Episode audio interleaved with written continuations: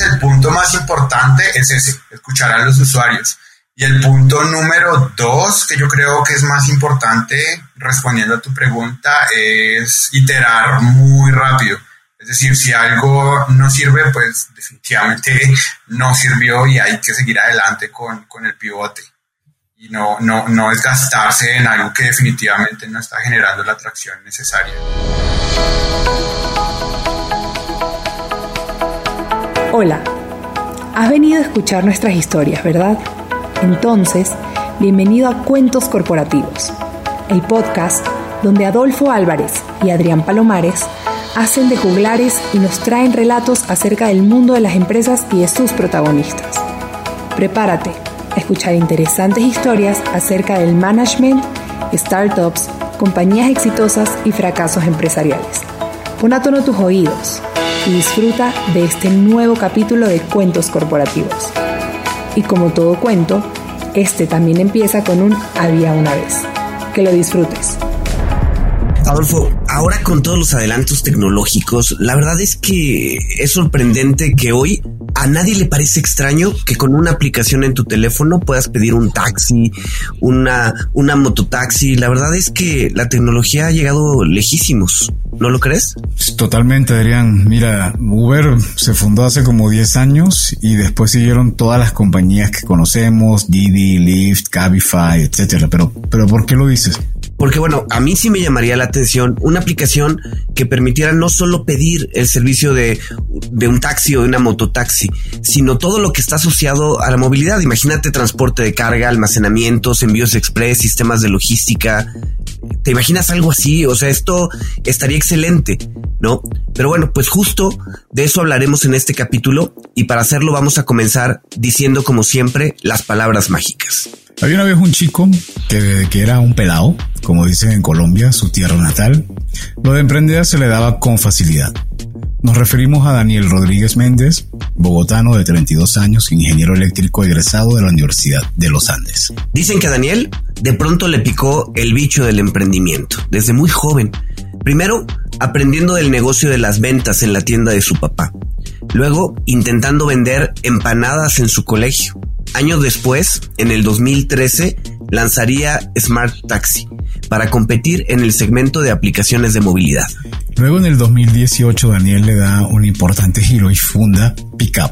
Así como suena, suena como Pickup U en UCK, pero es P-I-C-A. P-I-C-A-P.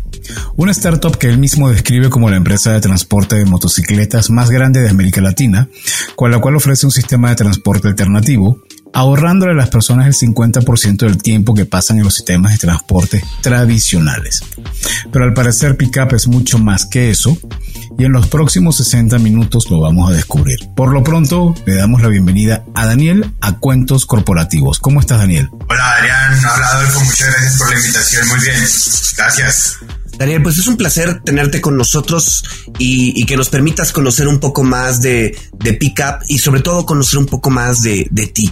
Y justo, eh, pues nuestra primera pregunta va en ese sentido. Te ponemos un reto. En tres minutos, cuéntanos quién eres. ¿Qué te gusta hacer? Déjanos conocerte un poco más. Wow, tres minutos es muy poco. Listo, intentémoslo. Eh, bueno, eh, yo soy ingeniero electrónico, también soy ingeniero de sistemas. De chiquito yo siempre solía supuestamente arreglar las cosas dañadas de la casa, pero en realidad que hacía era romperlas y dejarlas desparatadas. Sin embargo, mis papás me apoyaron mucho en, ese, en esas habilidades que yo estaba tratando de desarrollar y me compraban cajas de herramientas, etcétera. Y, al momento de, de, yo escoger mi carrera universitaria, eh, ellos me apoyaron en lo que yo quería estudiar, que estudié la, la, las, las dos ingenierías.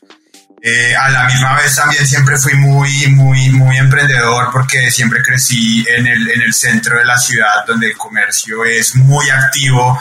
Allí crecieron mis papás allá, y, y, yo también crecí allá junto con ellos. Y, y, cuando ya fui una persona mayor y me gradué de la universidad, empecé a tratar de buscar cómo unir estas dos puntas. Y, y ahí ese es mi, mi, mi gran ADN. Pero más allá de lo que ha sido tu ADN en tu familia, ¿sientes que es algo que ha sido permanente? ¿Sientes desde tu abuelo que ha, que ha habido ese proceso de, de innovar? Sí, claro que sí, definitivamente. Eh, definitivamente, eh, aún así, como tú lo estás diciendo, lo que han venido haciendo mis padres, mis tíos, todos mis familiares, etcétera, es algo que sí viene por generaciones. Eh, en donde todos hemos sido generación tras generación de emprendedores y es algo que, que a mí siempre me ha, me ha, me ha, llamado mucho la atención y algo en lo que siempre he querido trabajar. Eh, no sé si quieras, pues así como tú lo estabas diciendo, por ejemplo, eh, cuando yo estaba, por ejemplo, en el colegio, eh, yo no sé por qué lo hacía realmente, es algo que uno tiene internamente, porque realmente, aunque yo no viví en una familia eh, súper adinerada, por así decirlo, tampoco me hacía falta nada y yo tampoco tenía pues la necesidad de, de buscar dinero extra, sin embargo a mí me gustaba emprender y por eso fue que, como ustedes lo estaban diciendo al principio, decidí buscar cómo eh, ganar dinero en el colegio vendiendo cosas a, los, a mis compañeros. Eh, creo que el gran producto estrella en ese entonces, como ustedes lo estaban diciendo, eran las empanadas. Yo, eh, yo recuerdo que la ruta llegaba al colegio más o menos a las 6 de la mañana, un poquito, desde como 6 y cuarto. Y yo me salía del colegio, me, bajaba de la ruta, me salía del colegio, me daba la vuelta, compraba más o menos unas 80 empanadas.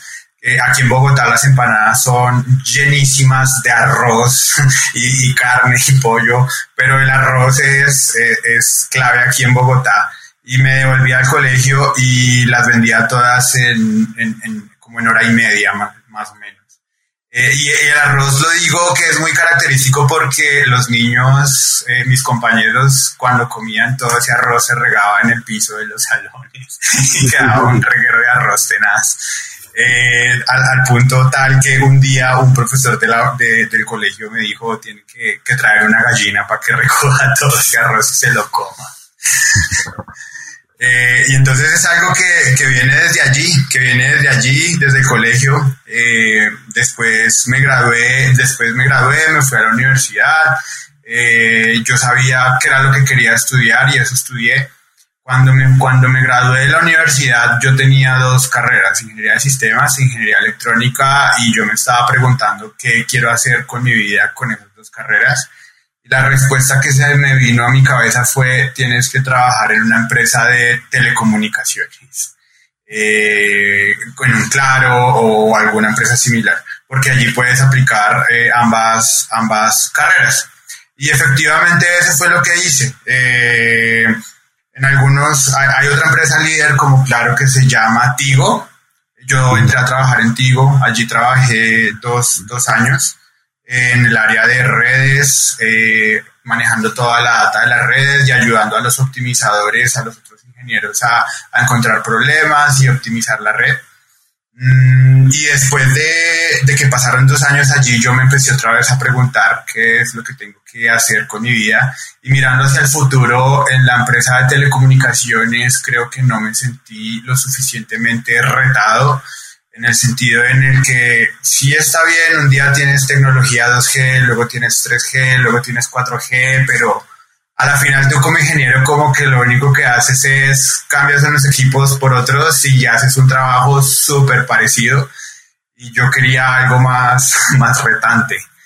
Eh, y entonces ahí decidí renunciar a la empresa de telecomunicaciones y empecé a intentar muchos, muchos proyectos, muchos. Eh, mm, la gran mayoría, creo que es normal en el mundo del emprendimiento, cuando uno intenta algo, es muy normal que la mayoría de los proyectos fracasen.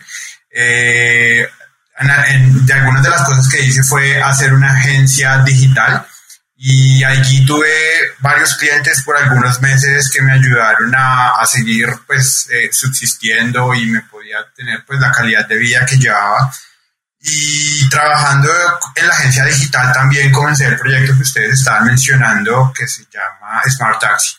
Entonces, Smart Taxi comenzó un año después de que ya existían dos aplicaciones en el mercado. Una era Easy Taxi y la otra era Taxi. Las dos ya se habían eh, ganado todo el mercado eh, masivo. Entonces, lo que hicimos el Smart Taxi fue eh, enfocarnos en el sector corporativo porque era algo realmente que nadie había atacado todavía. Y en el sector corporativo nos comenzó a ir muy bien, empezamos a transportar los empleados de las empresas más grandes del país, como lo son Coca-Cola, los bancos más grandes, los medios de comunicación más grandes, etcétera. Y eso ahí, fue te ahí te vamos a interrumpir porque no queremos Claro. que te nos adelante. Toda- que todavía hay muchas cosas que explorar de tu parte antes de, tu parte de emprendedor, ¿verdad, Adrián? Sí, sí, este, Daniel, a ver, nos gustaría eh, conocer un poco. Colombia de pronto se ha vuelto en un eh, semillero de, startups. Eh, El emblemático es, es Rappi, ¿no? El, el gran unicornio. Pero la verdad es que hay un sinfín de startups que han ido surgiendo en Colombia. ¿Qué ventajas consideras que ofrece Colombia al mundo de las startups? Eh, wow, qué, qué- qué interesante pregunta. Eh, bueno, hay diferentes formas de responder esa pregunta. Por un lado, como emprendedor, eh, yo creo que Colombia es un muy buen lugar para tú conseguir talento. Eh, aquí eh, la gente eh, trabaja realmente muy bien, trabaja muy fuerte y es muy comprometida con su trabajo.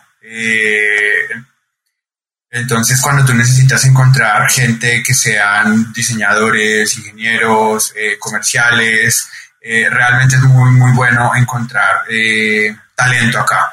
Por un lado, talento y por otro lado, creo que el ecosistema regulatorio en el país también es amigable contigo si lo comparas con otros mercados al momento de tu, de querer contratar personas, todo el tema de, de impuestos, etcétera realmente, eh, aunque sí es, no se puede negar que es tedioso, eh, sí es, sí es amigable, un, poco más amigable que, que otros mercados.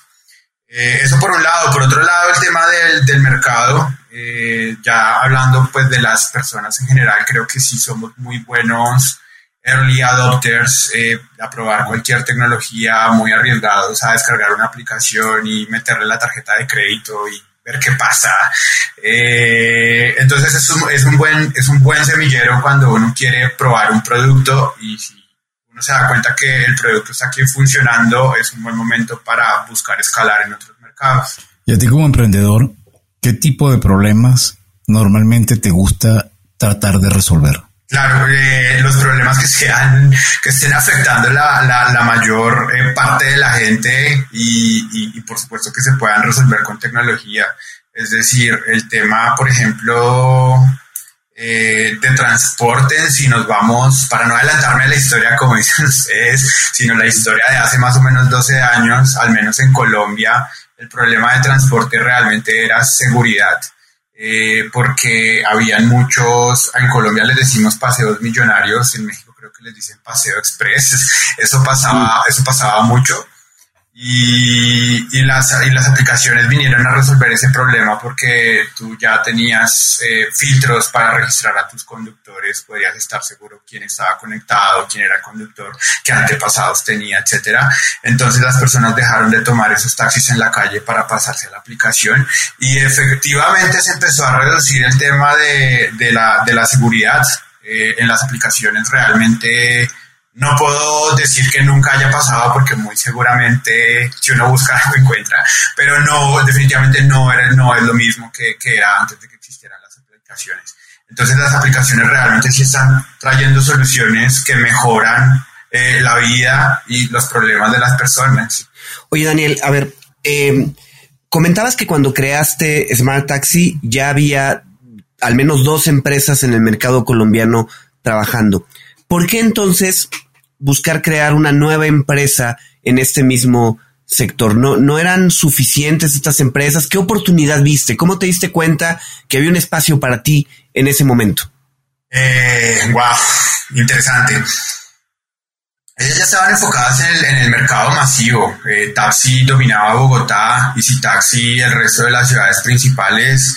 Eh, y, bueno, realmente el, tema del transporte era algo que, que, me gusta mucho, me gustaba mucho en ese momento. Y, y bueno, pues pensando en ese segmento, pues realmente tratar de competir contra algo que ya está funcionando bien no tenía ningún, ningún sentido. Entonces, como que buscando bien con lupa en el sector es donde dijimos como, pues, wow, las empresas de ese momento tienen un problema muy terrible y es porque las empresas pagaban con, con un vale corporativo en donde la empresa le daba digamos, algo así como un cheque al empleado en donde el el conductor del taxi le ponía el valor y ambos firmaban y ya, pero nadie se aseguraba de que esa carrera sí fue real, que sí costó lo que tenía que costar, etcétera. Y eso por un lado. Por un lado, entonces esos cheques en blanco se prestaban para un fraude terrible, pero por otro lado, administrativamente para la empresa es un dolor de cabeza porque manejar cientos o miles de chequecitos es tenaz. Entonces, la tecnología solucionó todo esto, eh, las dos cosas en una sola. Y, definitivamente fue una oportunidad muy buena en ese momento. Y entonces a partir de ahí, tú empezaste a evaluar que ya había bastante esquemas donde poder penetrar con tu nuevo proyecto, pero una pregunta es, la mayoría de los emprendedores con los que hemos hablado nos comenta que tuvieron que pivotear su idea inicial arrancaron y después que arrancaron tuvieron que cambiarla porque se dieron cuenta que la atracción en el mercado no era, no, no estaba por lo, lo, que estaban evaluando. ¿Te llegó a pasar a ti en algún momento cuando tú arrancaste, te tocó cambiar a otro tipo de modelo o se mantuvo original desde el momento en que iniciaste? Todo el tiempo hay pivotes, todo el tiempo. Antes yo creo que Smart Taxi, por ejemplo, fue el pivote de muchas cosas que yo intenté hacer que no tuvieron nada que ver con transporte. Yo intenté muchas cosas en el sector de marketing, de BTL, eh, en el sector turismo también alguna vez eh, hice algún portal tipo, tipo despegar y funcionaba y, y todo, pero pues todo eso lo fui lo fui dejando poco a poco cuando, pues a medida que fui creciendo como emprendedor y fui aprendiendo. Eh, luego Smart Taxi sí fue generando la atracción necesaria y por eso continuó creciendo.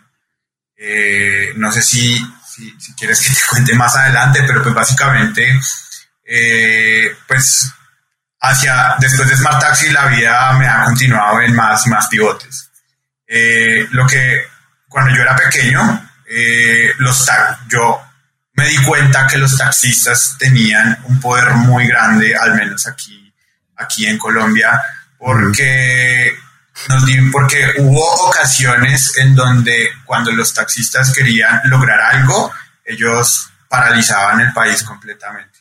Hubo un día, por ejemplo, en el que yo recuerdo que yo, yo salía de la ruta y llegaba a la casa como a las 3 de la tarde más o menos, y un día que hubo paro de taxistas, ese día llegué a las 8 de la noche sin mentir, eso fue, fue tenaz porque todo estaba paralizado, todo estaba paralizado porque los taxistas estaban en paro. ¿Y hacia dónde voy con esto? Es, porque trabajando en taxis, eh, después empezó a llegar Uber y las demás aplicaciones que básicamente eh, ya no usaban taxis, sino carros particulares y fue toda una revolución porque los, los usuarios estaban cansados de los taxis eh, de que me cobró de más, de que estaba sucio, de que es un grosero, de que no me quiso llevar por allá. Y luego llega Uber y Uber se presenta como, como un gran mesías, como un salvador, como yo te llevo, te doy agua, el carro está limpio. Y, y fue, toda, fue toda una revolución realmente. Uber fue muy inteligente para, para, para penetrar el mercado. Eh, pero pues digamos que yo parado desde los taxis, yo dije, los taxistas van a parar esta ciudad y van a sacar eso. pero pasaron uno, dos, tres, cuatro años y eso nunca pasó, nunca pasó. Y yo dije, bueno, pues realmente la gente está abandonando los taxis y tenemos que hacer algo más. Y ahí es donde, donde va el siguiente pivote.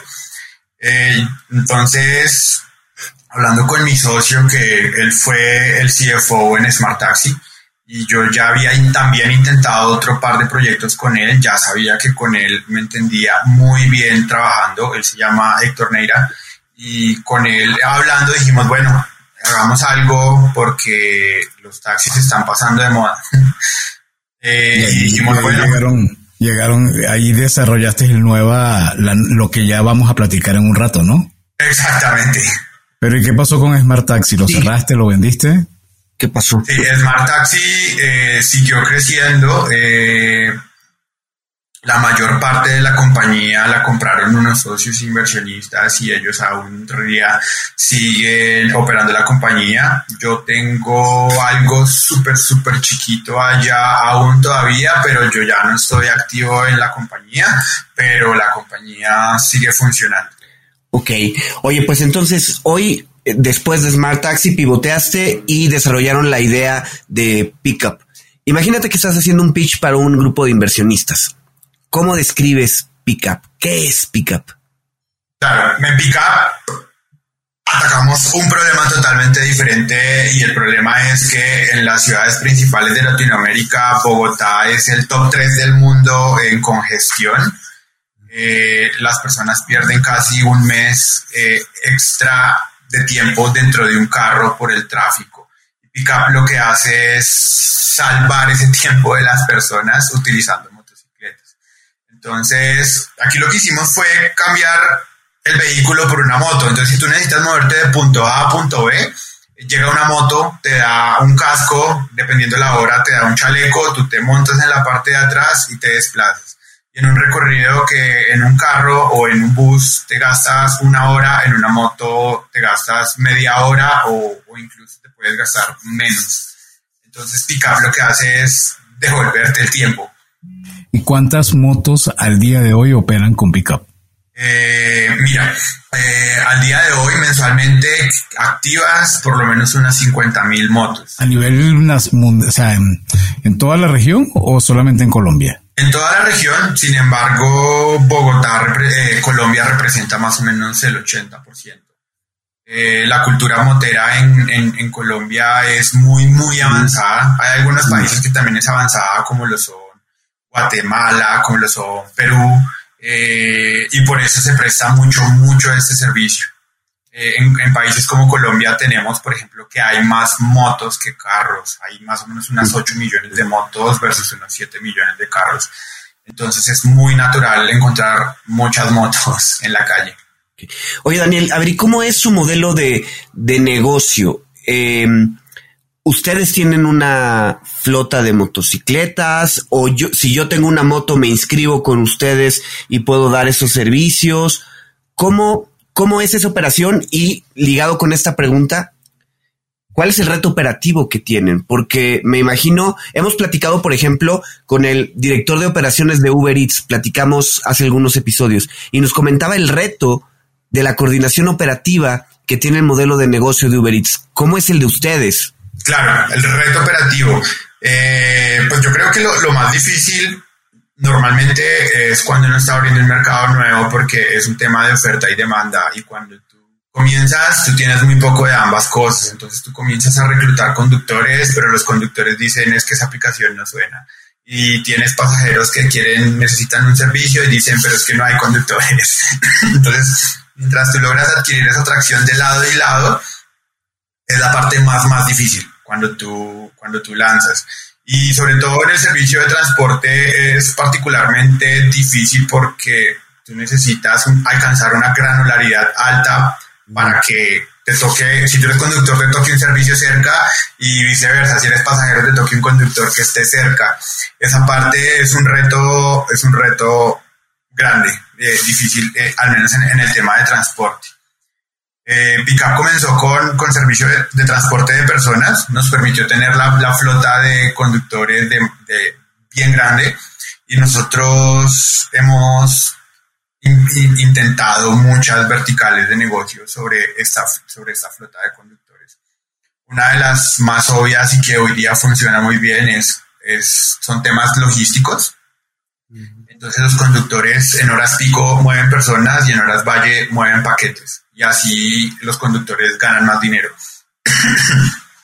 Eh, entonces, este servicio logístico lleva funcionando más o menos unos dos años, pero me tomó algo que me estaba viendo. Lleva funcionando más o menos unos dos años eh, y viene creciendo muy bien. Hoy día estamos movilizando más o menos unos 300 mil paquetes. Eh, pero bueno, hacia allá iba con, con, con tu pregunta inicial. Creo que el tema el tema, el reto operativo más grande en logística es mucho más fuerte porque, porque cuando alguien necesita transportar algo hay que coordinar muchas partes. Entonces el equipo de operaciones tiene que decirle al conductor, vaya a donde ese seller de, de Mercado Libre, por así decirlo. El, el seller de Mercado Libre tiene que enterarse que el conductor ya llegó, tiene que bajar el paquete, luego tiene que ir hasta donde el cliente, que nadie conoce, no lo conoce ni el seller ni nosotros, etcétera, y tiene que buscarlo y entregarle el paquete. Esa logística es mucho, mucho más difícil que la de transporte de personas. Ahora, se, me asemeja mucho una historia que escuchamos recientemente con el director general de, Pulpo, que es una, aplicación que integra a, sistemas logísticos, sistemas de combustible, de manera de que las empresas puedan contar con un dashboard para poder analizar eh, oportunidades de mejora, oportunidades de productividad, reducción de gastos, etcétera. Y, él empezó, él nos contaba, tratando de diseñar una aplicación para que apareciera un ballet parking o alguien que pudiera tomar el coche y lo pudiera eh, estacionar en la Ciudad de México, que te imaginarás, eh, a nivel de, tráfico bastante caótica como el caso de Bogotá y grandes urbes del mundo, Sao Paulo, etcétera. Entonces, Mm, ¿Cómo, lograste convencer a tus inversionistas de que arranca siendo una empresa que está especializada en la movilidad de las personas y luego te vas moviendo a transporte de paquetes e incluso, según leí en un, en un press release de Pickup, incluso te desarrollaron una, un sistema de logística que yo no sé si las empresas lo pueden adquirir y cómo, cómo opera esa parte. Claro. Eh, listo. Pues bueno, cuando uno, uno es un, emprendedor eh, latinoamericano que no, tiene un MBA en un top eh, de universidad de Estados Unidos, realmente convertir inversionistas es 10 veces más difícil. Y cuando uno está de este lado, lo único, lo único que funciona es, al menos de mi lado, en mi experiencia, yo digo que es tracción. Esa es la palabra clave, tracción. Eh, nosotros cuando nosotros comenzamos Pickup en el 2018, en mayo del 2018, eh, y allí conocimos a nuestro primer ángel inversionista. Eh, él es, es, es, es, una historia también muy, muy, muy curiosa porque nosotros con mi socio fundador estábamos muy escondidos del gobierno porque le nosotros le, tenía, le, tenemos respeto porque hemos visto que la superintendencia de transporte ha multado empresas como, como Uber, como Cabify, como Taxi, realmente las ha multado a todas. Entonces, nosotros dijimos, o sea, esto es, es, es, es meterse en el ojo del huracán. Entonces hicimos todo solamente éramos una aplicación en el App Store, en el Play Store y ya nada más. Eh, y aún así nos encontró nuestro primer ángel inversionista, él nos estaba buscando y la forma en cómo lo hizo fue que él buscó como quien era el propietario del dominio en, que se llama Juiz, se, buscó en una página que se llama Juiz y allí encontró un correo. Y en ese correo escribió y se presentó, yo soy cofundador de una empresa que hace algo similar en Bangladesh, hablemos. Entonces eh, yo lo llamé al número que él me dejó y bueno, nos presentamos y a los dos días él ya estaba aquí en Colombia, se vino para, para aquí a Bogotá, eh, tomó el servicio, él es ingeniero, entonces miró un poquito el código para hacer un due diligence rápido y se devolvió, él vivía en Nueva York, se devolvió a Nueva York y allí creó una compañía en Estados Unidos, creó Pickup Inc., creó cuentas bancarias, le puso el primer, eh, el primer, la primera inversión que fueron 250 mil dólares y nos envió los accesos a todo, sin nosotros haber firmado nada, ni nada, realmente fue, él fue, él fue un, un, un, un mentor para nosotros eh, increíble. Pero literalmente un ángel, ¿no? Sí, literalmente un ángel. Oye, oye, perdón, perdón, Daniel, que interrumpo un poco, pero como lo cuentas, a mí hasta me da un poco de, desconfianza. No, hubo en ese momento un poco de desconfianza de que de la noche a la mañana llegara alguien y abriera una empresa Pickup Inc. en Estados Unidos y todo eso. ¿Cómo fue ese proceso de, pues de generar la confianza entre ambos lados. Sí, definitivamente creo que es muy natural para nosotros los latinos ser desconfiados.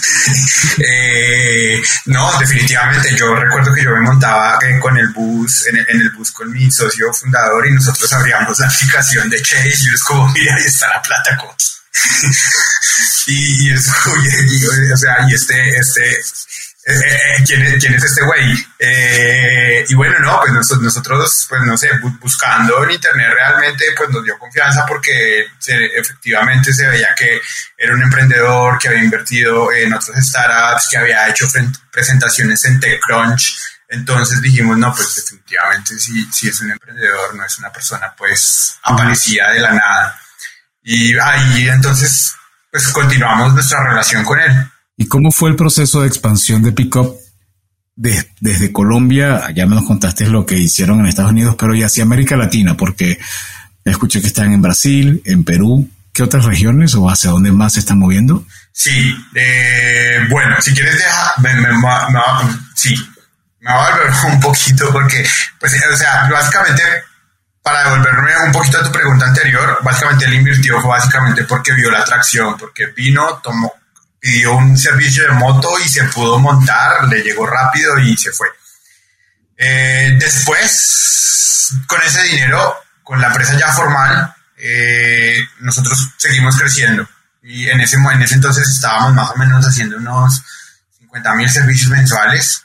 Eh, y hoy día, a diciembre del 2019, antes de que llegara la pandemia, estábamos haciendo más o menos unos 2 millones de servicios mensuales. Hoy día, hoy día es algo, hoy día es algo muy similar. Realmente yo puedo decir con, con, con números en la mano que, que, la reactivación económica sí se está dando, porque ya estamos viendo cosas muy similares a las del 2019. Pero bueno, eh, continuando con la historia, eh, continuamos creciendo y así con esta atracción es que pudimos levantar más capital de riesgo.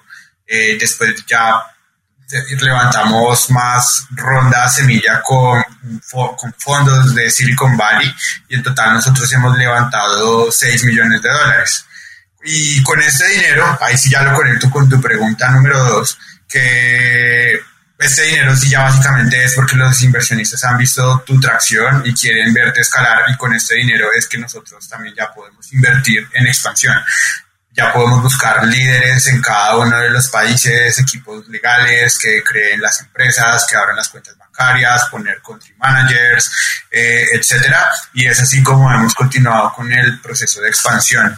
¿Y, hoy operan en qué países? Algunos países son muy específicos movilidad de personas y otros muy específicos movilidad de paquetes. Eh, México, por ejemplo, es 100% paquetes. Eh, en Colombia operamos paquetes y personas, Guatemala también, en Brasil solamente hacemos transporte de personas, en Paraguay hacemos las dos. Ya, esos son los mercados en los que operamos. Y, perdón, ¿y de qué depende de que en un país tengan personas y paquetes o solo paquetes? Y justo eso iba complementando la pregunta de Adrián, me llama la atención que me, ha tocado viajar a Bogotá y bueno, yo me crié y pasé la mayor, una buena parte de mi vida en Caracas, soy venezolano caraqueño, y es verdad que la cantidad de motos que hay en Bogotá y que hay en Caracas, o sea, yo creo que si las juntaran sería un ejército de abejas, pero es algo que me llama la atención que en México no se presenta, por lo menos en la Ciudad de México, no hay esa, esa situación. ¿Tú crees, Daniel, que tiene que ver un poco eso, el hecho de que en, México solo manejes la parte de paquetería y no haya la parte de personas? Sí, definitivamente, porque cuando la cultura motera está muy avanzada en países como los que tú estás mencionando, montarse en una moto se comienza a convertir en algo natural. Tú tienes eh, un amigo que monta moto, tienes un mensaje, el mensajero de la empresa, que, que hay varios, su pides su domicilio, todo te llega en moto, eh, o, o, tu hermana tiene un novio que monta en moto, entonces ella llega en moto, etcétera. Entonces, la barrera más grande que existe realmente es el miedo, el miedo a un accidente. Pero cuando la cultura tú ya la ves todo el tiempo que todo el mundo está andando en moto, ese miedo ya como que es una barrera superada. Entonces, en México es más difícil por eso mismo que tú estás diciendo. Al haber menos motos, las personas aún le tienen miedo a montarse las motos.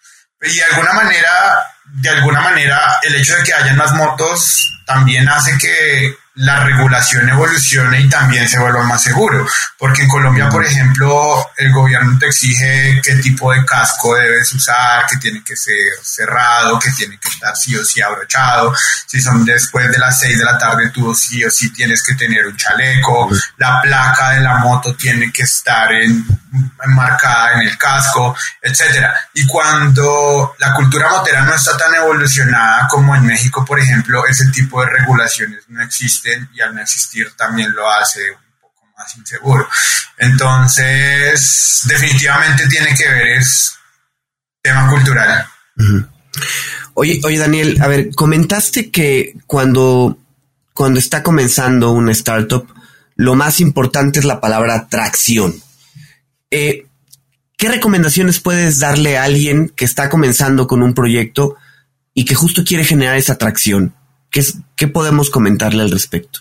Sí, suena un poco cliché, pero, pero es real y yo creo que lo más importante es escuchar qué están diciendo los usuarios.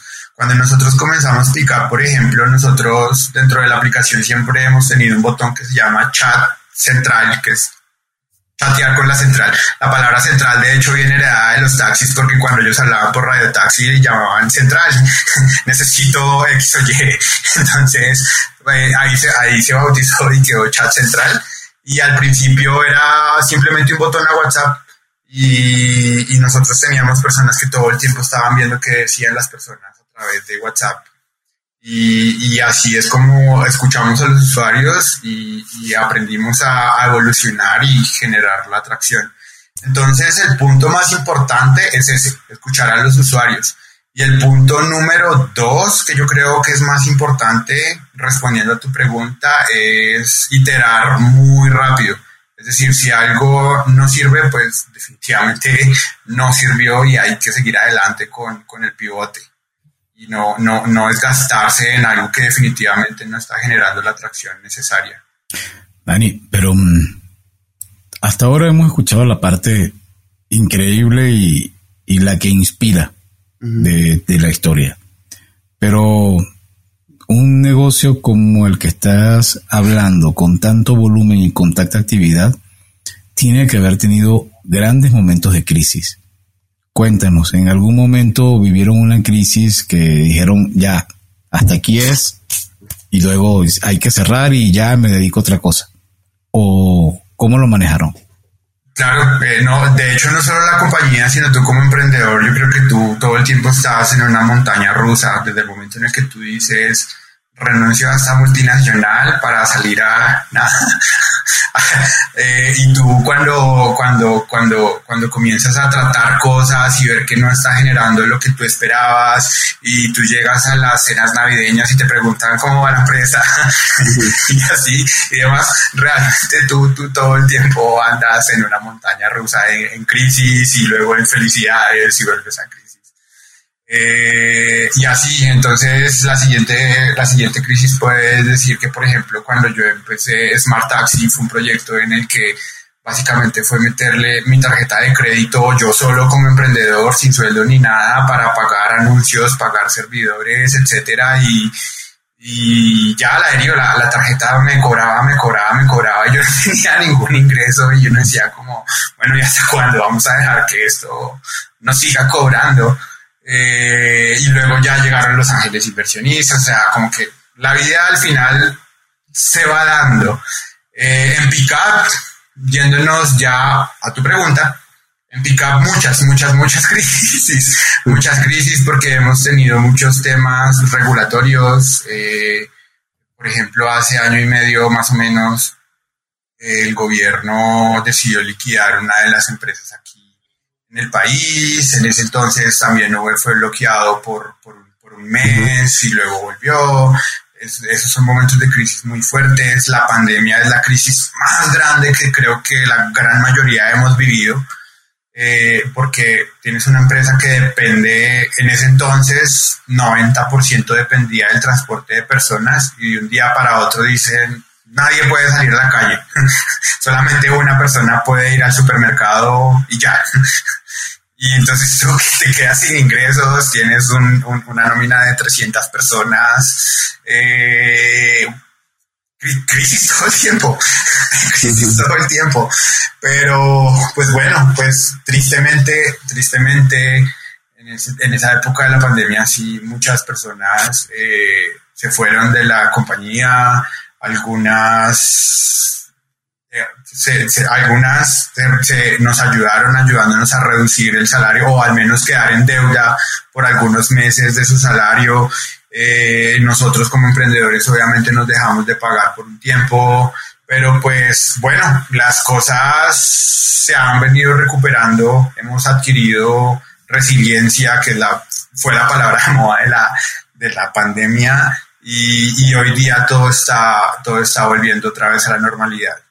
Eh, por supuesto, seguirán viniendo más crisis, pero creo que, pues a la final, lo importante es hacer algo, intentar algo, porque al final la vida siempre resuelve si uno se esfuerza en hacerlo. Y, y, en esa es la tarea en la que estamos. Nadie sabe qué pasará mañana, nosotros tampoco, pero de que estamos intentando, lo estamos intentando, lo seguiremos haciendo. Oye, Daniel, a ver, eh, tengo dos, dos preguntas. Hablas de que hoy generan dos millones de servicios mensuales a nivel Latinoamérica, ¿no? Lo que genera Pickup a nivel Latinoamérica. ¿Cuántas personas generan ingreso a través de la plataforma de Pickup? Porque comentaste que había 300 en nómina, pero supongo que hay muchos más que no están en nómina. Sí, ya las personas adicionales serían los conductores y los conductores son los 50 mil, aproximadamente 50 mil que tenemos activos. Ok. Oye, y hoy, hoy, eh, después de que han recaudado, pues, eh, recursos de fondos americanos, de fondos alemanes, hoy ya están ustedes, este, en números azules. Sí, definitivamente. La pandemia nos llevó a, a tener una estructura de costos súper austera y los números de ingresos se han venido recuperando, pero nosotros seguimos austeros. Entonces, no, no andamos nosotros realmente urgidos por levantar más capital, sino al contrario, la compañía nos está dando más dinero para crecer nosotros orgánicamente. Y bien, ¿y qué, qué nos depara Pickup para los próximos años? ¿Cómo ves a Pickup, a Pickup en los próximos cinco años?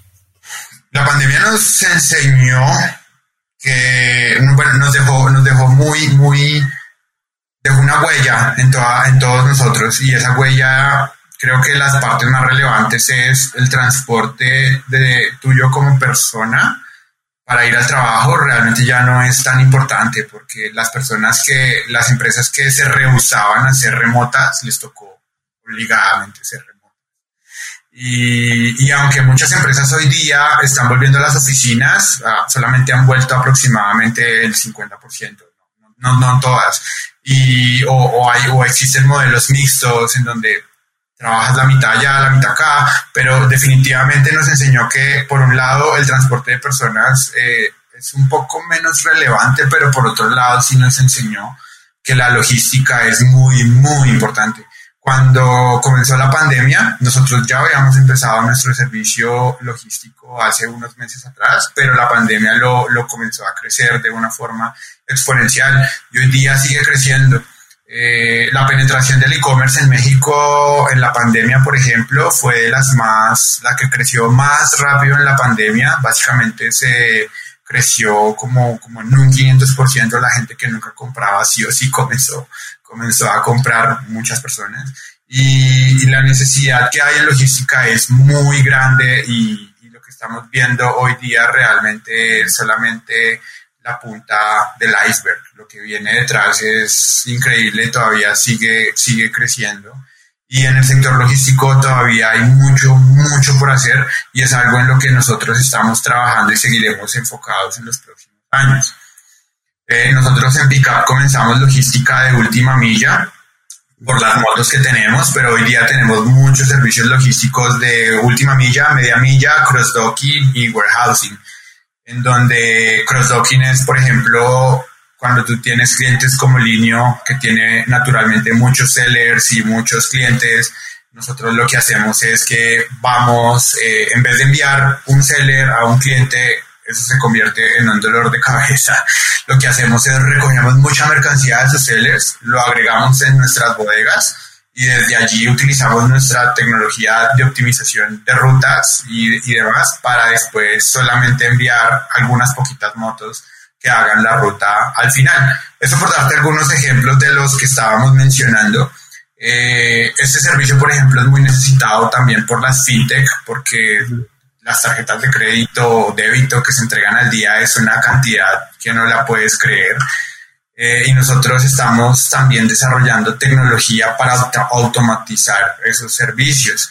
Eh, por ejemplo, hoy día estamos construyendo nuestro sorter en donde tú le metes 600 tarjetas de crédito y, en 20 minutos él te saca las seis rutas ya ordenadas, los paquetes listos para que se la entregues a los seis moteros y se entreguen esas 600 tarjetas en tiempo récord.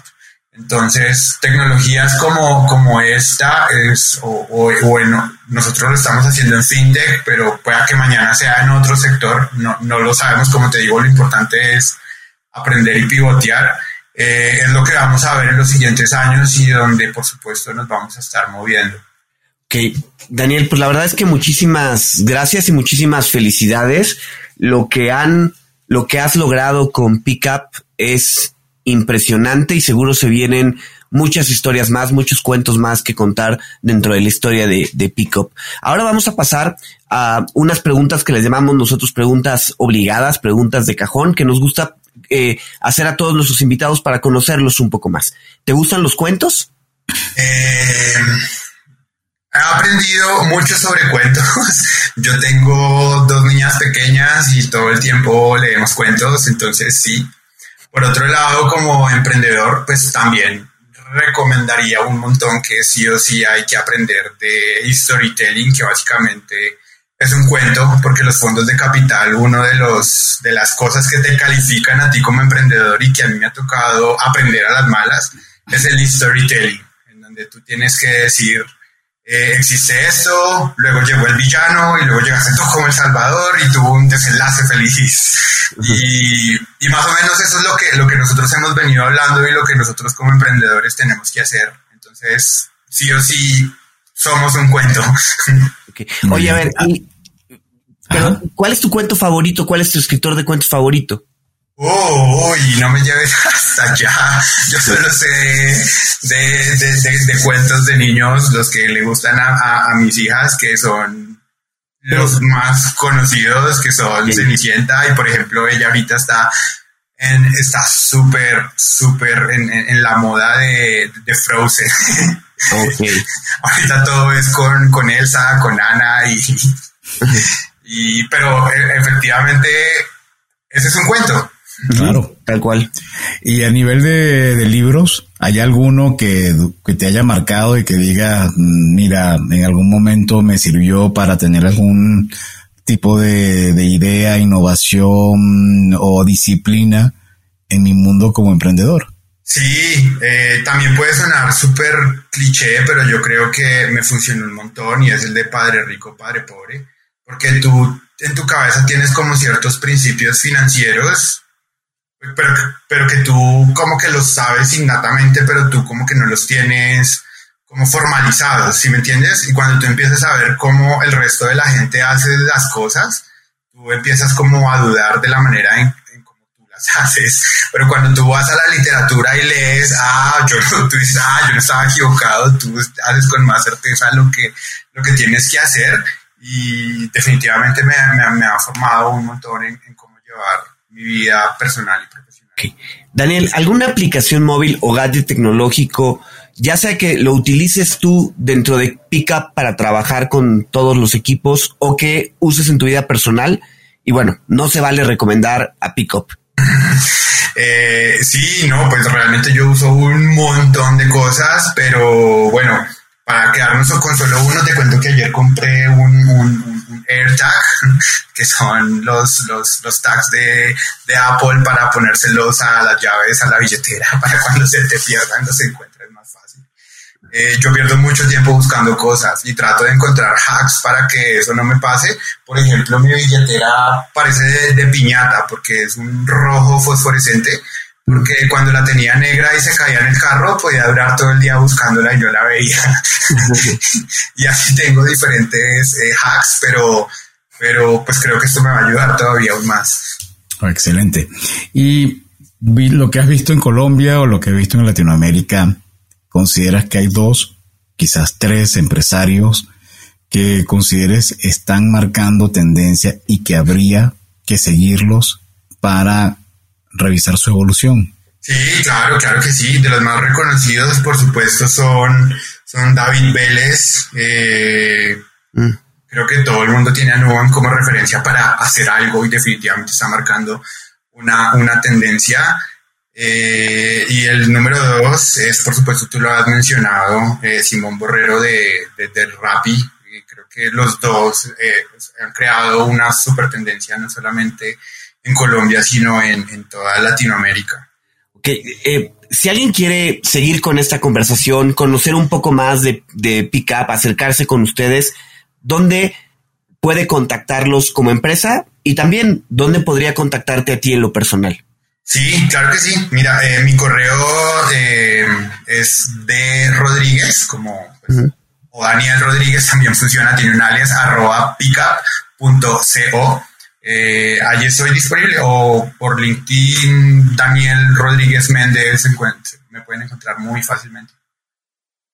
Y bien, Daniel, ¿algún mensaje final que le puedas enviar al grupo o a las personas que están escuchando y que, como tú, tienen o bien la idea de emprender o bien ya están emprendiendo y están montados en la misma montaña rusa que tú nos relataste.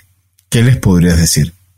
Sí, eh, yo creo que la barrera cuando uno está comenzando más grande es entender que uno nunca está listo y hay que entender que uno tiene que empezar ya y que nunca nunca va a llegar el momento perfecto uno tiene que salir de la casa y uno no puede esperar a que todos los semáforos estén en verde para, para salir de la casa.